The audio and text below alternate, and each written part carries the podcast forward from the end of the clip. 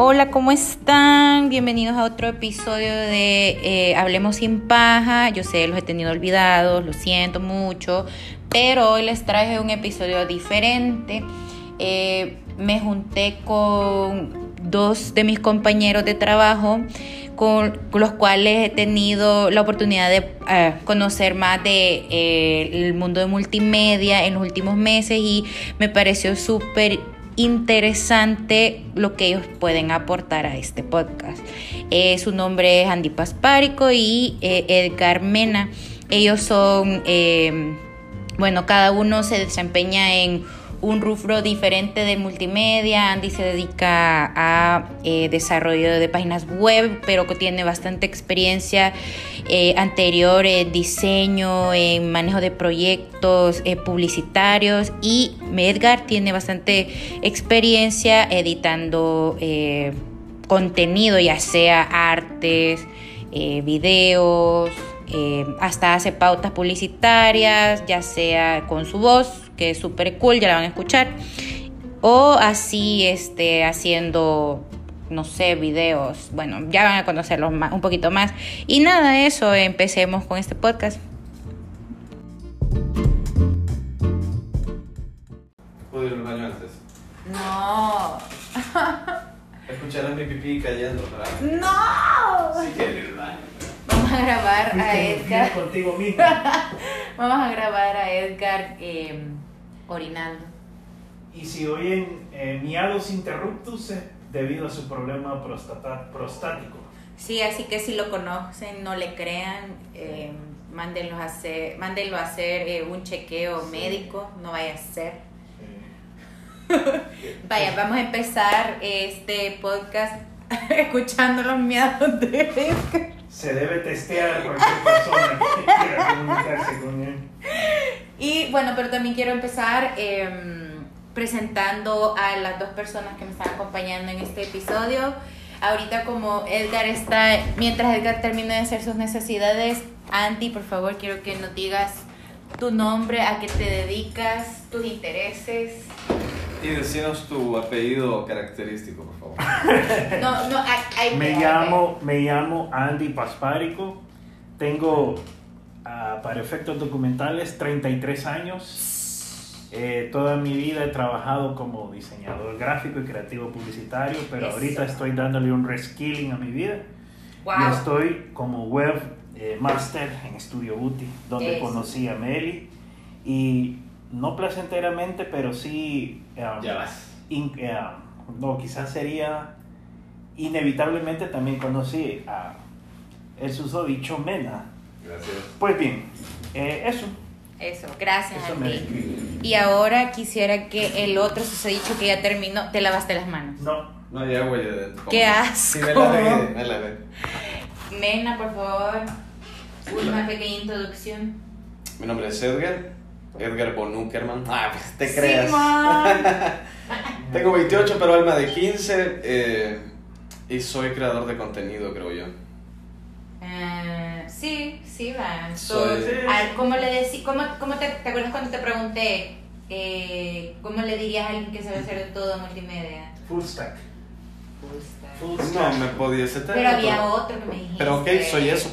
No, es, es como artista multimedia. ¿Cómo era? No me acuerdo. es que en artista no sé porque la gente usualmente cuando le pones Tu el- Twitter dice otra cosa. No, cuando le pones, lo clasificas como artista, la gente, no sé, no te ve bien a menos que te estés cantando o haciendo alguna gracia. Pero no, es que es como A multimedia boy, vaya. multimedia. A Ajá. multimedia guy, algo así. Vaya, este, yo quisiera que usted, vaya, así como Andy dijo que él es diseñador y ahora ha cambiado de, eh, bueno, está Se comió probando, niño, a estar probando otras, otros aspectos, otra Carrera. otra carrera. Vos contanos cómo empezaste y a qué te dedicas ahorita. Ah, qué larga historia. Fíjate que empecé, empecé con una guitarra porque, o sea, en mi época religiosa. Ujú. Cuando iba a la iglesia, obviamente miraba gente tocar y, y me parecía interesante. Entonces, eh, me dio por querer aprender guitarra acústica al principio y en efecto, vea, me compraron una después de tanto molestar. Me regalaron una, me aprendí mis acordecillos por ahí.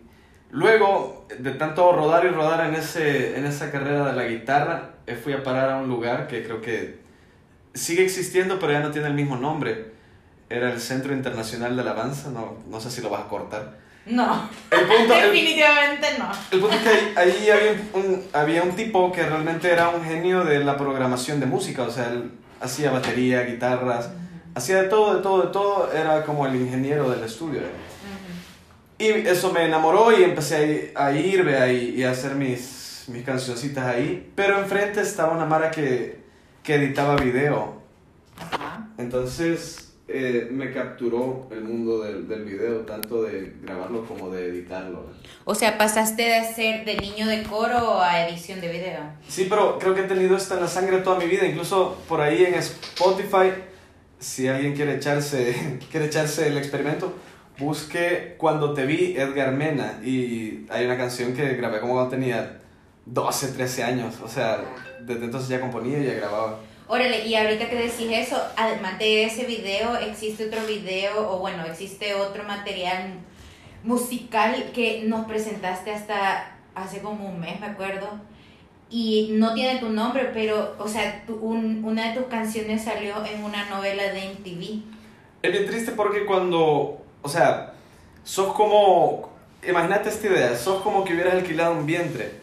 Es decir, mi vientre, o sea, alguien alquiló mi vientre. Yo, yo parí la idea musical, parí la letra, incluso lleva mi voz, pero si lo buscas en YouTube, eh, como mínimo va a aparecer otra banda, otro tipo, o sea, soy el vientre de alquiler musicalmente hablando. Pero obviamente me pagaron por eso, o sea, no me puedo quejar, no, no puedo hablar mal de, de, de esta empresa. Saludos vía TV. No, no puedo hablar mal, mal, mal de ellos porque sí, o sea, pagaron, vean. Pues sí. Pero no, va- nunca vas a ver mi nombre ahí, es como, es, es mío, vean, o sea, de ellos. Sí, de Perdón, acuerdo. No Pero- quiero sonar el viejo de la manada, pero eso me suena como a el caso de Nili Vanilli. ¿Cuál es el- ¿Le suena? Sí. Sí, te convertiste en el viejo de la manada. No, voy a contarlo. Voy, contanos, contanos. Para los que eh, nos crecimos ahí por los 80 Tengo que moverme. 90, hubo una banda que se llamaba así, Nile Vanilli. Entonces, el productor le pareció bien contratar a dos modelos eh, para que representaran a esa banda. Entonces, ellos bailaban bien, ellos eh, eh, se veían bien y todo, pero no eran los que cantaban. En serio. Y grabaron, creo que un álbum o dos, y todo fue un éxito.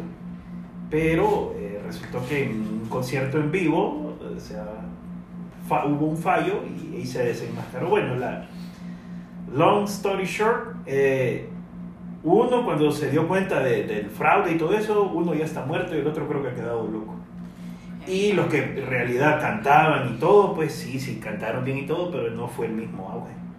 Sí, de hecho, eso vive ocurriendo todo el tiempo. Por ejemplo, hay, hay actores que tienen modelos de manos o de pies y no es que el, el postizo vaya a salir en los créditos, no, sale el actor, el nombre del actor. Es pues, ocurre, ocurre más de lo que pensás y pues no pasa nada. Interesante.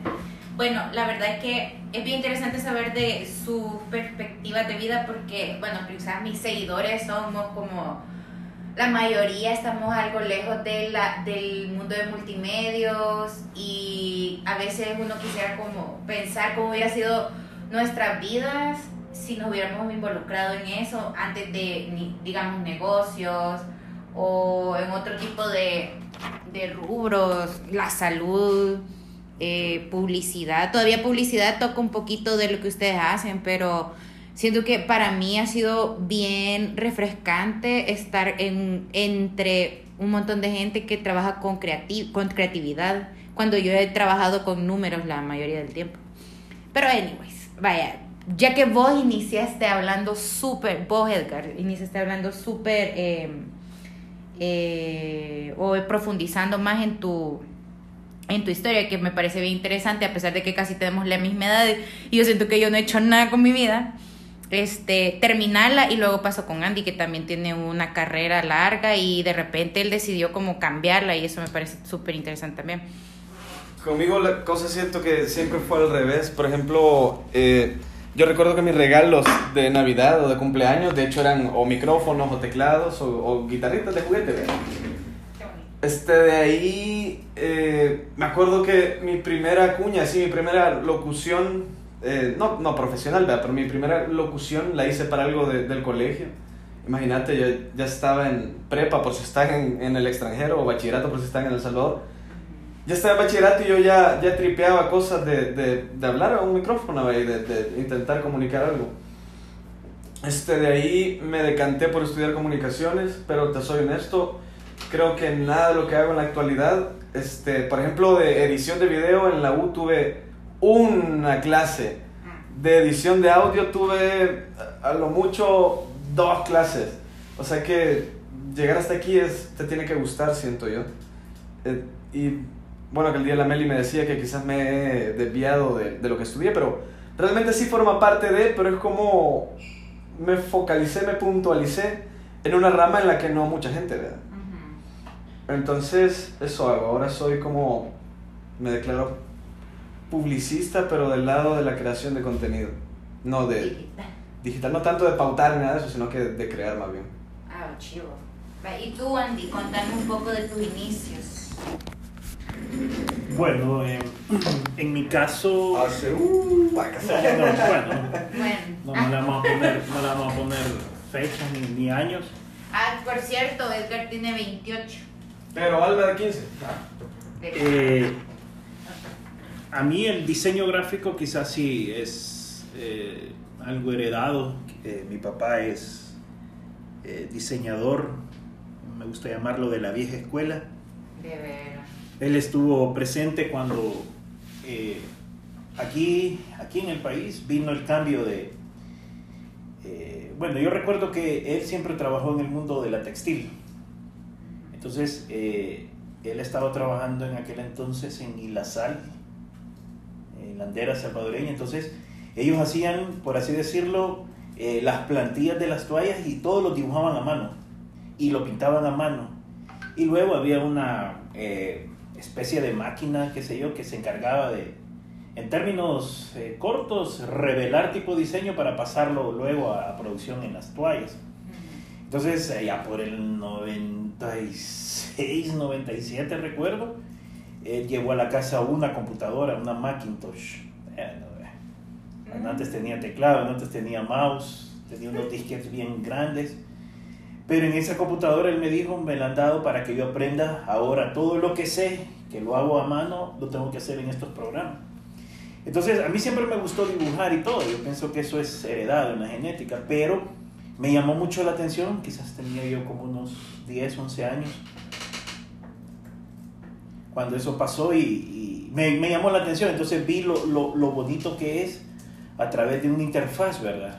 Poder lograr eh, ese diseño y de ahí pues quizás comencé yo a, a, a desarrollar esta, esta, esta forma de, de inclinación hacia el, el, arte, entonces me gustó más eh, el hecho de que eh, fuera más notable, fuera más notable mi, mi, mi, lo que yo hacía, entonces vi una clara participación de eso en la publicidad impresa, ¿verdad? Como se le conoce aquí en el país, la publicidad BTL, eh, vallas, mupis, y desde que tengo uso de razón es en el único medio que hasta antes de este año, bueno, post pandemia, llamémoslo así, he trabajado, quizás me he dedicado a 15 años de mi vida a trabajar en el medio. Comencé como diseñador gráfico junior, luego escalé a arte finalista, luego recuerdo que escalé a, jefe de departamento de diseño. Y así he ido escalando, he aprendido muchas eh, técnicas al respecto y el último puesto que tuve recuerdo que fue de creativo publicitario, ¿verdad? que ya era de armar eh, campañas.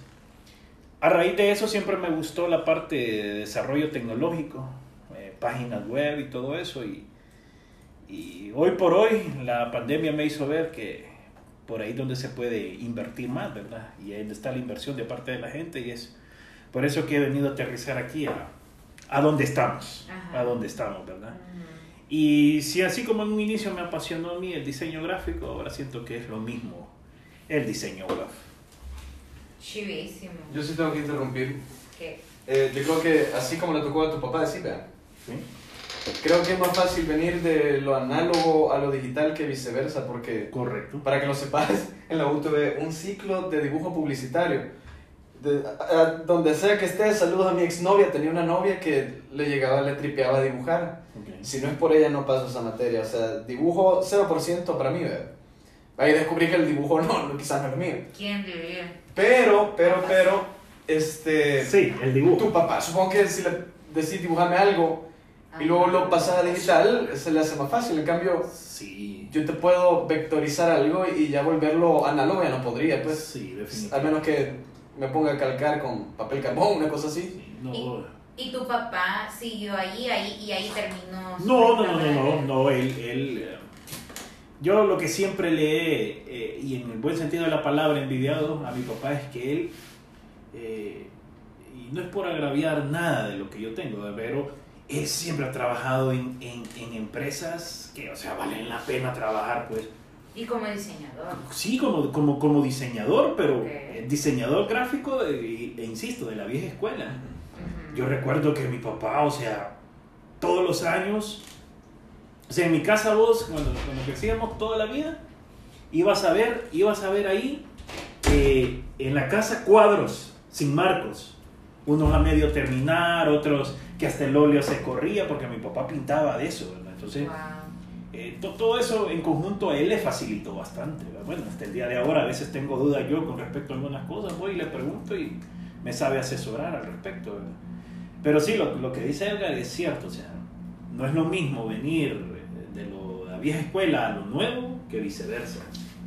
Sí. Siento que eso ha, ha- ha- le ha ayudado. Entonces él estuvo en Ilazar casi como por ah, casi 20 años.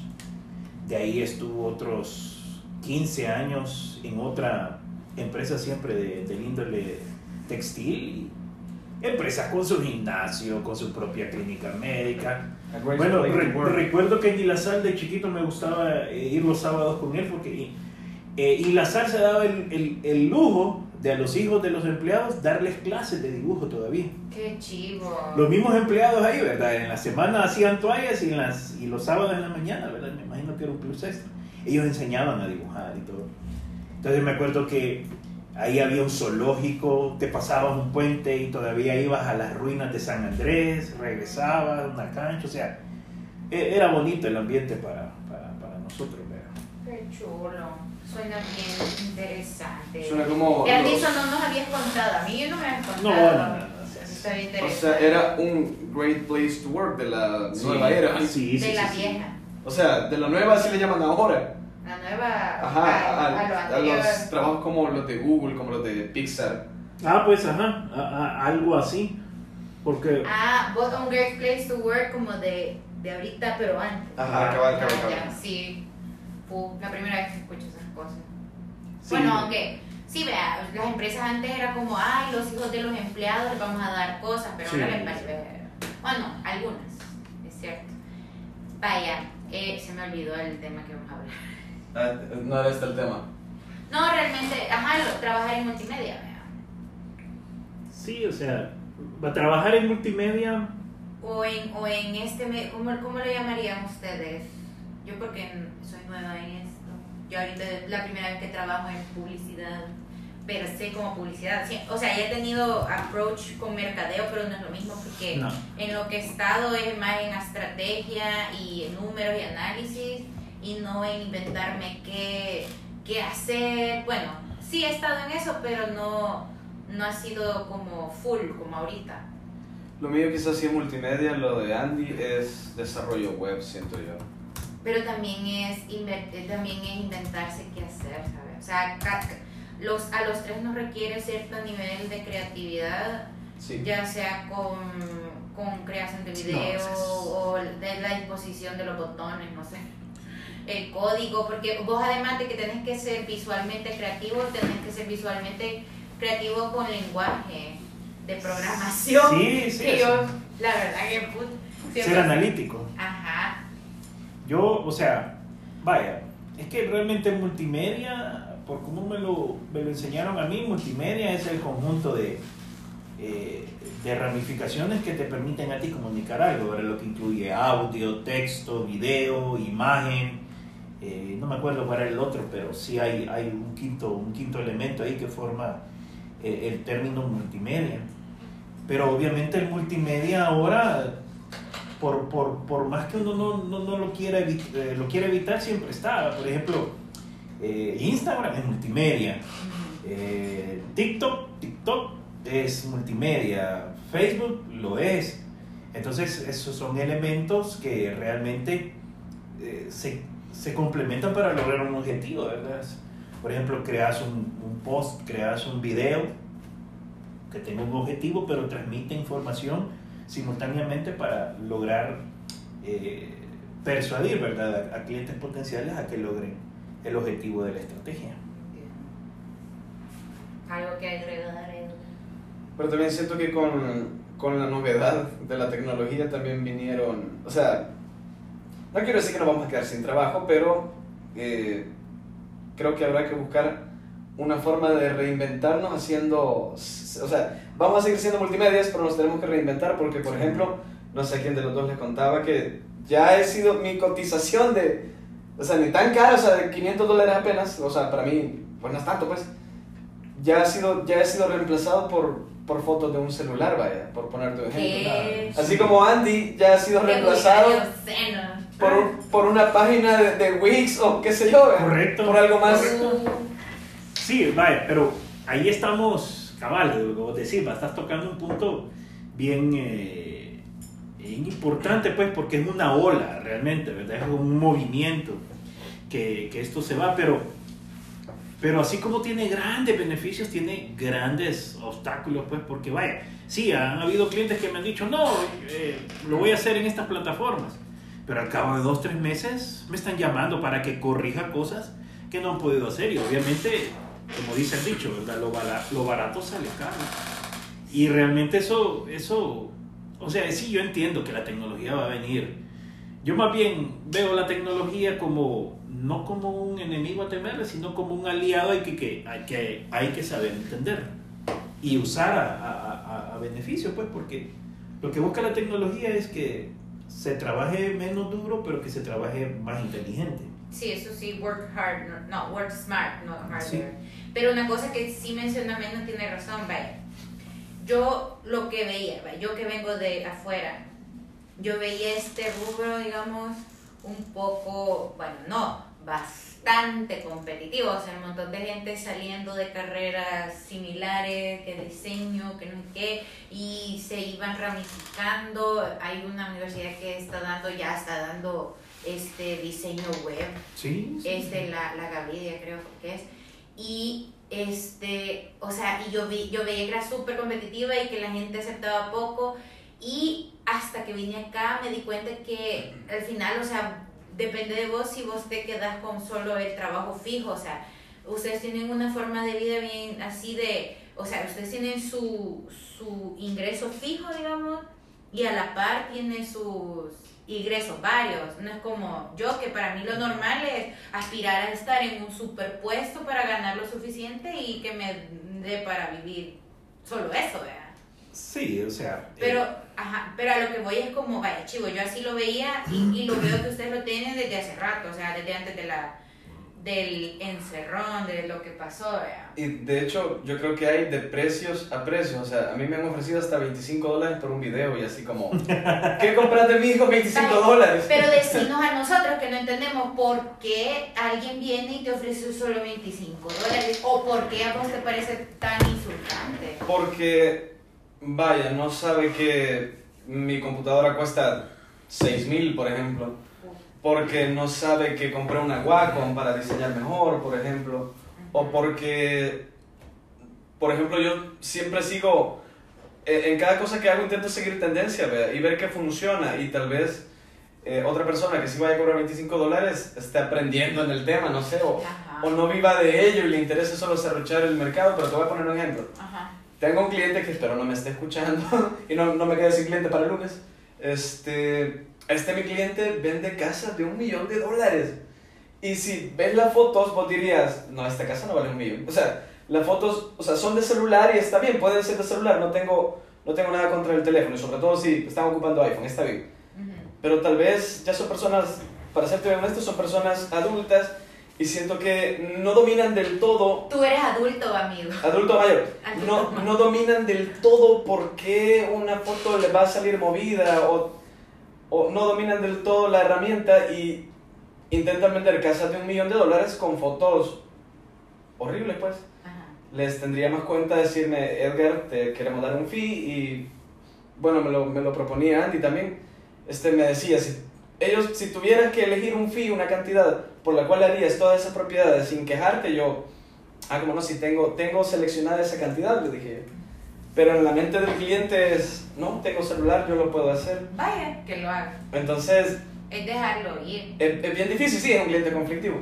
Pero no, me refiero a que, o sea, hay una cuestión en, en ventas que vos tenés que, es como, te lo ponen así, bueno, ya en los estados lo aprendí así como, tenés que ir escarbando y enfrentarte a todos los no que te encontré y irlos apartando, irlos apartando hasta que encontrés los sí. Pero vos decías otra cosa, que era como, eh, eso te puede dar el lujo si no dependes de ese dinero, pero si dependes de eso, es como un círculo vicioso, creo yo, hasta que vos pones un alto de ya o hasta que hay alguien que te dé el valor que tenés, yo creo que ya es como que ya puedes subir un, un escalón, pero la clave es no bajarte de ese escalón. Digamos, hay un cliente que, va, chivo, alguien te refiere y te sale un cliente que te dice, no hombre, yo le voy a pagar lo, lo justo o no te reniega el precio, eh, es de que te quedes ahí, no te podés seguir rebajando. Digo yo, yo que, que, que, tengo esa noción de que uno se va posicionando como marca y bajar precio, es- aunque no necesite, es más contraproducente a largo plazo que en ese momento que vas a ganar esos 25. Y tengo otra teoría que siento que últimamente, pero sí, así bien, bien, bien últimamente, hace unos 5 años para acá quizás, creo que al cliente le importa un poco más la velocidad que la calidad. Es que eso siempre, Entonces, siempre ha estado. ya me ha pasado que entregué, me- no me complace decirlo, entregué algo a la carrera, tal vez no hecho como yo quisiera, pero, o sea, aprobado. Al cliente le importó más la eficacia, el tiempo que invertí en crear su contenido y publicarlo que la calidad que tenía, ¿verdad? ya sea que fuera con celular o no con celular. Entiendo. Bueno, es fine. Pero ¿cómo creen, vaya, cómo creen, hablando ya de otra cosita similar, cómo creen que la pandemia les afectó a ustedes que trabajan por, por, por proyectitos y por trabajo fijo? ¿Qué, ¿Qué creen ustedes que pasó? ¿O qué vieron ustedes que pasó y qué tuvieron que cambiar? Yo tengo un gran contraste respecto a la pandemia, pero que empiece Andy, por favor. Eh, bueno, mí realmente la pandemia sí me, sí me, sí me afectó porque, eh, bueno, y me abrió los ojos en, en este sentido, porque si bien tenía eh, trabajo fijo, yo creí, creí a ciegas que estaba en una... ¿Cuánto tiempo ¿Cuánto tiempo que? estabas en ese lugar? ¿Estuviste en ese lugar? Estuve desde el 2013 al 2020, o sea, siete, siete años y algo. Sí. Entonces es, es, es algo pues y, y, a, y a pesar de los pro y contra, pero más pro de esa empresa, eh, me gustó porque eh, logré hacer una carrera ahí, ¿verdad? Entonces eh, yo creí, y ese es el gran problema, que el estar en una empresa que ofrece muy buenos servicios, que cobraba muy por encima del promedio, eh, que innovaba, creí que una pandemia no, no, no iba a detenerlo, pues, porque al fin y al cabo brindábamos servicios digitales, en medios fijos, pero servicios digitales. Entonces no creí yo que, que eh, un encerrón iba a poder paralizarlo, pero me, me sorprendió que sí, pues no duramos ni siquiera 15 días. ¿Qué? Una- sí, ni con una estabilidad, o sea, eh, no, no quiero entrar mucho en detalles, pero o sea, el 29 de- del mes nos dijeron que no nos preocupáramos y el primero del siguiente mes eh, cambió el discurso, ¿verdad? Entonces, eso a mí me, me abrió los ojos, pues, porque, pues sí, o sea, estar encerrados, eh, mi esposa, mi hija pequeña, y la responsabilidad siempre de proveer, o sea, fue bien, bien, bien determinante, pues.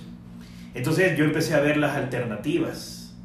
Eh, vi, vi yo que lo más viable y lo que no estaba muriendo ahí era eh, las páginas web, todas aquellas empresas que dependían de, de una página web crecieron.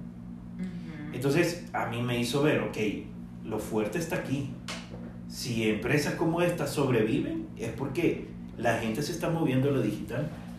Entonces, lo que a mí me enseñó la pandemia es eso, movete a lo digital, movete a, a- a- a ofrecer servicios, cobros, pagos, que puedas efectuarlo desde la comodidad de tu casa. Pues yo siempre he tenido un modelo y espero algún día lograrlo, se llama nómada digital. Yo, mi meta vida es incluso hacerlo con mi familia, es trabajar de donde sea, desde donde me encuentre. Puede ser desde un río, yo a veces me imagino eh, con la computadora, con mis pies metidos en un río, trabajando haciendo una página web o creando alguna estrategia. Pero para lograrlo es, es, es- aquí por lo menos donde nos encontramos lo veo un poquito difícil. Lo veo un poquito difícil. No está aquí. Pero, o sea, sentí que la pandemia me abrió los ojos y me dijo, vaya, ¿querés lograrlo? Hacelo ya, porque nadie lo va, lo, lo- lo va a hacer por ti. O sea, y esa es otra lección que aprendí. Estar atenido, como decimos aquí, o pendiente de que alguien más resuelva tu problema es un grave error. Y normalmente a alguien cuando está em- eh, empleado le pasa eso. O sea, que, que el 15 o al final de mes yo sé que tengo lo fijo, lo mío. Pero eso es así como llega, así puede, Se puede. desaparecer. O sea, O sea, yo veía un tuit hace poco que decía, estamos a un despido de ser pobres. triste Súper- realidad. Súper cierto. O sea, uno puede creer que porque gana tanto, está bien al suave, no sé qué, pero espérate, o sea, perdés esa fuente de ingreso y si es la única fuente de ingre- ingreso, ya la cagaste. Pero Sí. sí. Vaya, mi contraste es todavía más interesante. Pero déjame hacer una pausa técnica, porfa. Chivo, reanudando, ¿qué, de- ¿qué nos contabas, Edgar? ¿Qué es lo que te cambió? ¿Qué te hizo la pandemia vos? ¿Qué, qué representó en tu vida? Por, por irónico que suene, la pandemia no hizo otra cosa más que, que darme cosas. Por ejemplo, ¿Qué Te lo juro, te lo juro. Vaya, este, a mí, a, a la- a diferencia de otra gente que conozco que hace lo mismo que yo, este, creo que esta es la frase más trascendental que voy a decir en todo el podcast. Yo preferiría ser pésimo, pésimo, malísimo en lo que hago, pero saber vender. Pero ahorita es al revés, o sea, tengo mucho conocimiento en lo que hago, pero no me sé vender. Pero esto, ¿por qué lo digo? En la pandemia resulta que eh, yo soy... Artista digital era. Exacto, yo en la pandemia aparecieron esta tengo un cliente que son un- una cadena hotelera que están en Miami, en Santo Domingo, en toda Centroamérica, en Estados Unidos. La cuestión es que ellos necesitaban ediciones que dijeran, miren, sí, ahorita estamos cerrados, pero estamos trabajando para atenderles mejor y estamos sanitizando y aquí y allá. Ah, pues solamente eso me dejaba cheques de 2.000 bolas de cada mes que estuve encerrado. Puta. Pero, pero aquí viene el contraste, aquí viene el contraste. Tengo un colega, bueno, es mi socio, que él sí dependía de que los lugares estuvieran abiertos e ir a grabar, a grabar con su cámara. Él obviamente esos meses, pues valió más, ¿verdad? Eh, así que si hubiera tenido más clientes como este de mi, de mi cadena hotelera, creo que hubiéramos disfrutado los dos de la pandemia y no solamente yo, y hubiéramos engordado los dos en esta pandemia y no solamente yo. Es que vos pareces un paja, pero Edgar eh, pasó de ser una persona y se comió esa persona. Solo para que se hagan una idea. ¿Cómo lo Pasé, pasé de 140 a 185, ¿qué peso ahorita? ¿En cuánto tiempo? En un lapso de... No, quizás en todo el año, vaya. Pero la Ah. pandemia, la pandemia ayudó, ayudó mucho. Puta, pero fueron 40 libras en un año. Sí, se hace bastante. O sea, la pandemia contribuyó porque obviamente yo estaba sentado grabando o editando. La cuestión es que todo el día estaba sentado de cada día de la pandemia. Entonces, para mí hubiera sido mejor que alguien me enseñara a venderme o a vender cualquier cosa. Porque tengo el ejemplo de mi papá, que él le podría vender condones a un cura, o sea, así, así de, de impactante. Eh, Él puede vender hielo a un esquimal, o sea, hubiera preferido que alguien me enseñe a vender y tal vez ser mediocre en, mi profesión que, que al revés, vea, que sentirme que puedo hacer, que tengo la capacidad de hacer miles de cosas súper buenas, pero no sé cómo venderlas. Y eso le pasó a mi amigo, que obviamente todo cerró y si él dependía de ir y grabar algo en un restaurante, el restaurante estaba cerrado. O él dependía de ir y grabar, por ejemplo, el ejemplo más, más palpable, este, él tenía un cliente que estaba dando clases, es, este cliente consiste en que él hace cemento, o sea, vende cemento, y estaba dándole clases eh, sobre cómo manipular el cemento y cosas de albañilería. Ah, pues como todo eso se cambió a digital, ya no hay nada que hacer, no hay nada que grabar, todo se hizo digital. Entonces hubiera preferido tener mejor alguien que me venda o saber venderme mejor que saber hacer lo que hago. Pero me entendés a mí. Ah, sí, bueno. No te tenía hace un año. Ah. No, pero yo creo que, o sea, yo creo que vos sos. ¿Qué? Vos sos un productor Ajá. de un montón de cosas. O sea, yo te pido un arte, lo haces. Yo te pido un video, lo haces y lo haces súper bien. O sea, y yo no te digo cómo lo quiero, yo solo te digo la idea y vos la creás como que yo te hubiera dicho acá. Entonces vos, de que tenés la capacidad, o sea, de hacer las cosas, sí. Ahora, vender, vender no es una cosa del otro mundo. Es solo que tengas más confianza en vos mismo, creo yo. Creo que ahí está la... eh, una vez tengas confianza en vos mismo, puta, vas a poder vender hasta las piedras. Pero también creo que hay un proceso que nadie, que nadie nos ha explicado de... Vos me lo decías ayer, era... Andy me lo decía ayer. Es, me explicaba algo sobre los clientes, que es más fácil encontrar uno nuevo que mantener uno que Oh, se sí, fue. Sí, sí, sí, sí, sí. Y, y eso pasa suponiendo que he perdido un cliente, ahora buscar nuevos. Este, para mí, por ejemplo, representa un choque emocional y mental porque no sé hacerlo. O sea, Hablando de eso. Choque sí, sentimental. Es, es, es un desgaste mental quizás también hay que agregar, porque eh, cuando perdés, un- tal vez perder un cliente no es porque realmente pasan dos cosas, o querés a ese cliente y el cliente te deja por, por una mejor opción o por recorte, o vos sentís que es un cliente problemático y lo dejas. Tal vez no, no es que se pierde, pierde la ganancia. Pero cuando se va el cliente y uno lo trata de recuperar, ¿qué es lo que le toca hacer a uno? Muchas veces o dar más servicios o cobrar menos. Pero en el caso de mi socio que tiene, vaya, yo te decía, he comprado una cámara más o menos cara, él tiene 15 mil dólares de equipo tirado, que no tiene Sí, a, a quien servírselo.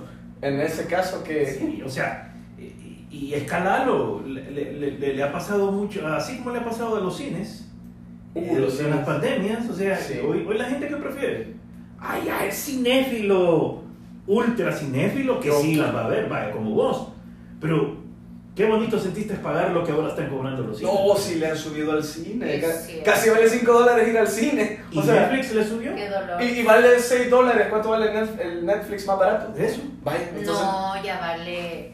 Ya vale. Siete nueve. Pero invito a otra persona, o sea que los 10 pesos que dejé en el cine Sí. pudieron ser de una Pero suscripción. vos sos del tipo.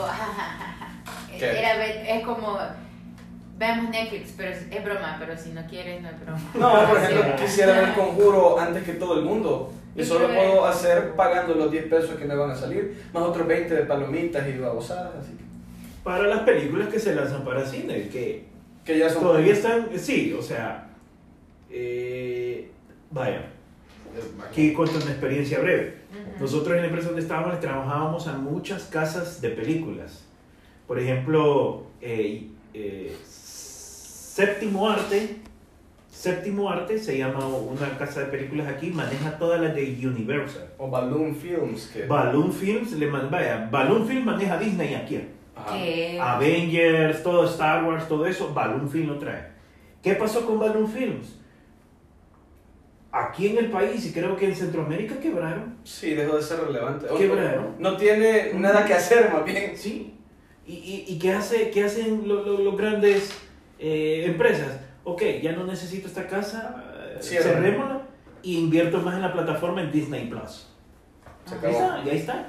Así que como para ir acotando los, los puntos claves, para irlos mencionando quizás, sería uno, reinventarte, Sí. dos, saber vender y ustedes inventense otro, ya dije dos. saber vender y la otra es eh, saber venderte, o sea, valorarte vos mismo para poder cobrar lo que realmente es, porque eso es un punto importante también, ¿verdad? Porque Ujú. Es lo que te comentaba a vos aquella vez, eh, Edgar, que yo cuando comenzaba, o sea, me acuerdo que mi, mi producto estrella era hacer logos. Y porque a mí me gustaba eso de encontrarle una forma a las letras y todo, pero de repente un jefe que tenía me dijo, mire, tengo un chero ahí, me dijo, que necesito un logo.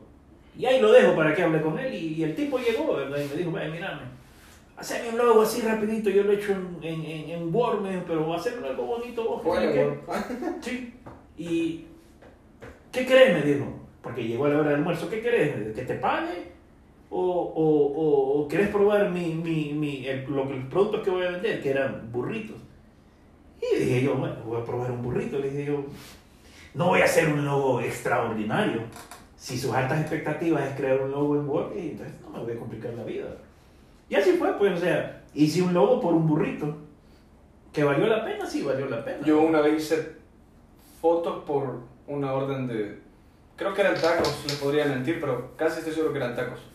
Sí. Y la hice con celular. Me convertí en lo que tanto critiqué. Ajá. Pero eh, es a lo que yo voy ahí. No es lo mismo hacerle un logo a una tienda que vende zapatos y está comenzando, y no es lo mismo hacerle una propuesta de logo yéndonos a los extremos para Nike. Sí, no. ¿Por qué?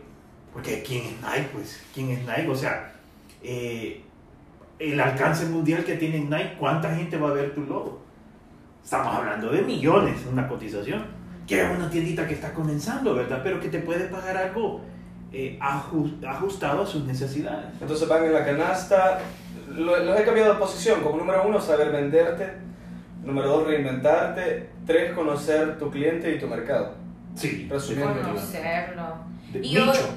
yo en, en el punto de saber venderte, yo agregaría y es para saber venderte o parte de saber venderte es conocer a tu cliente y saber que hay muchos señores todavía en el mercado, ¿verdad? Que toman las decisiones de inversión y los señores se dejan llevar por, le- por, por lo que se ve, porque no saben realmente cómo son las cosas.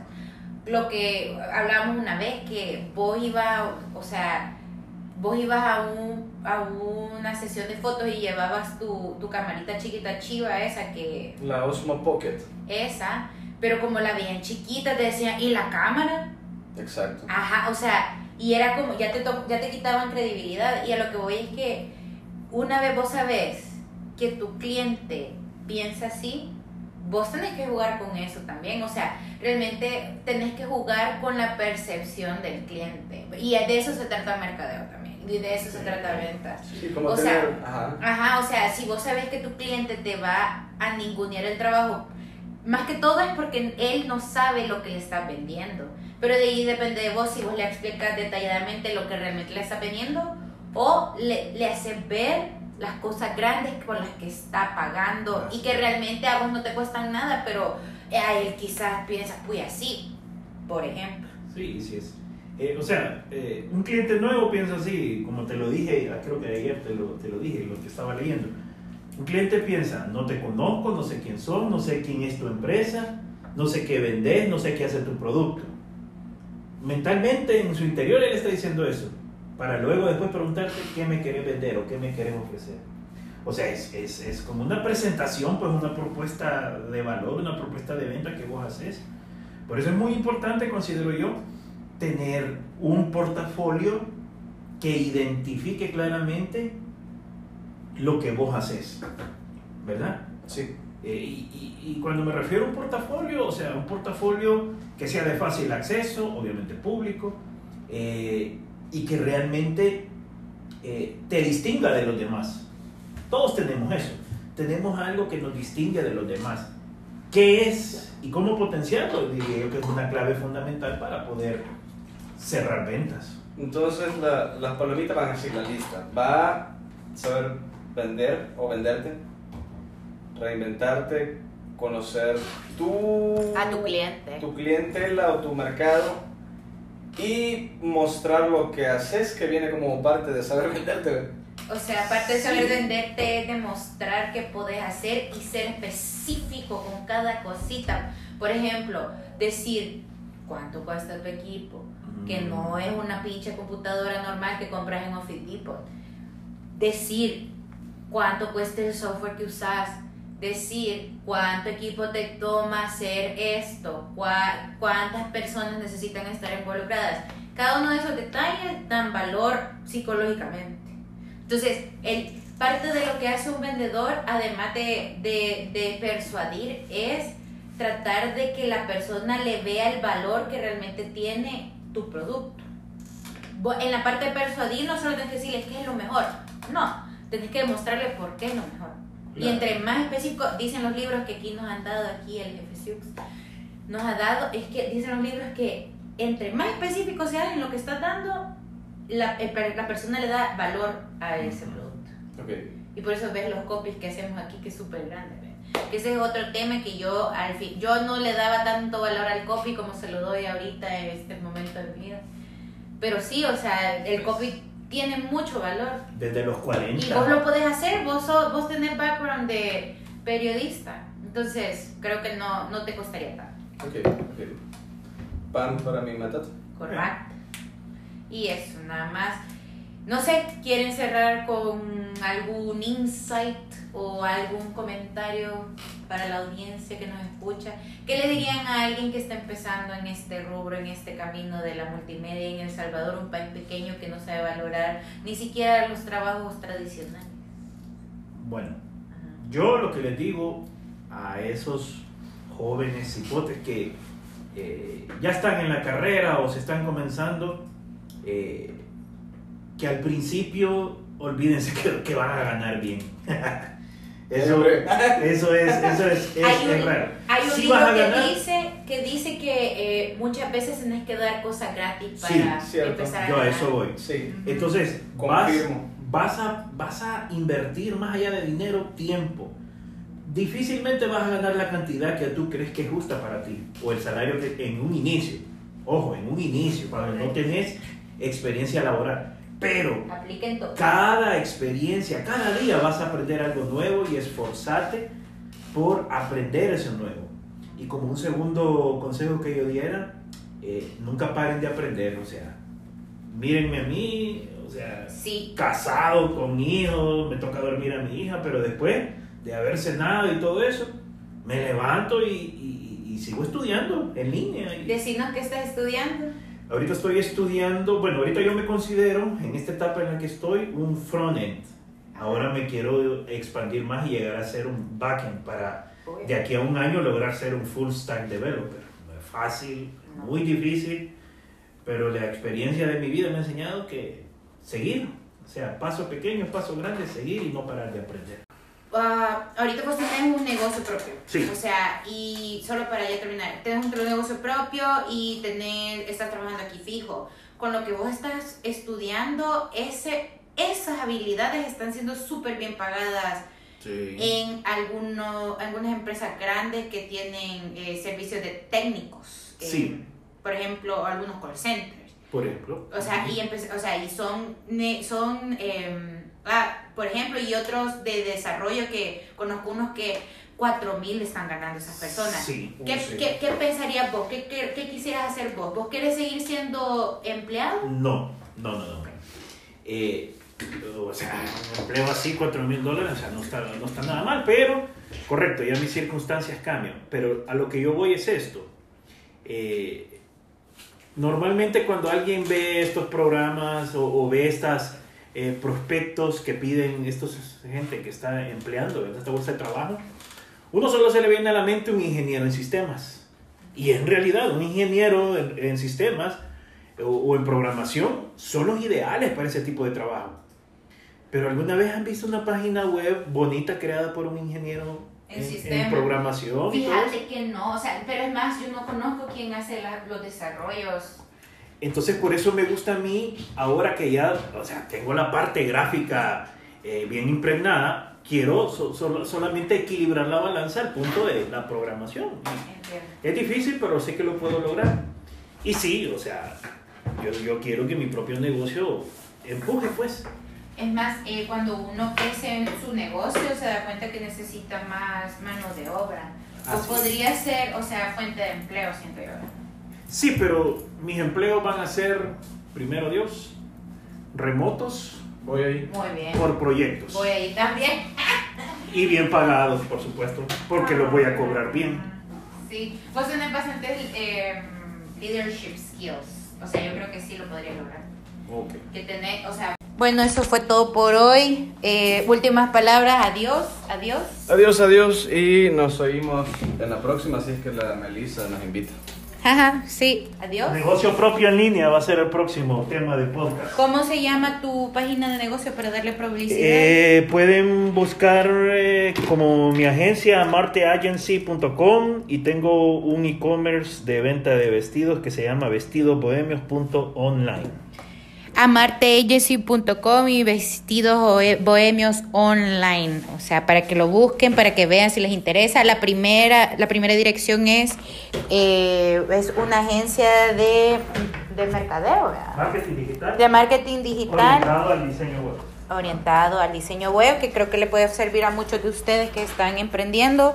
Y la segunda es de vestidos bohemios, que le pueden servir a muchas de nosotras que nos encanta vestirnos bohe- como bohemias, como que fuéramos, no sé, hippies. Bueno, eso es todo por hoy. Muchas gracias por escucharme y sale bye.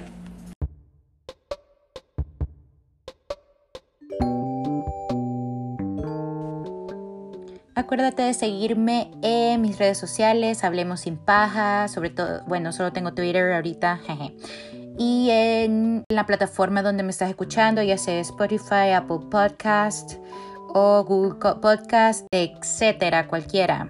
Gracias.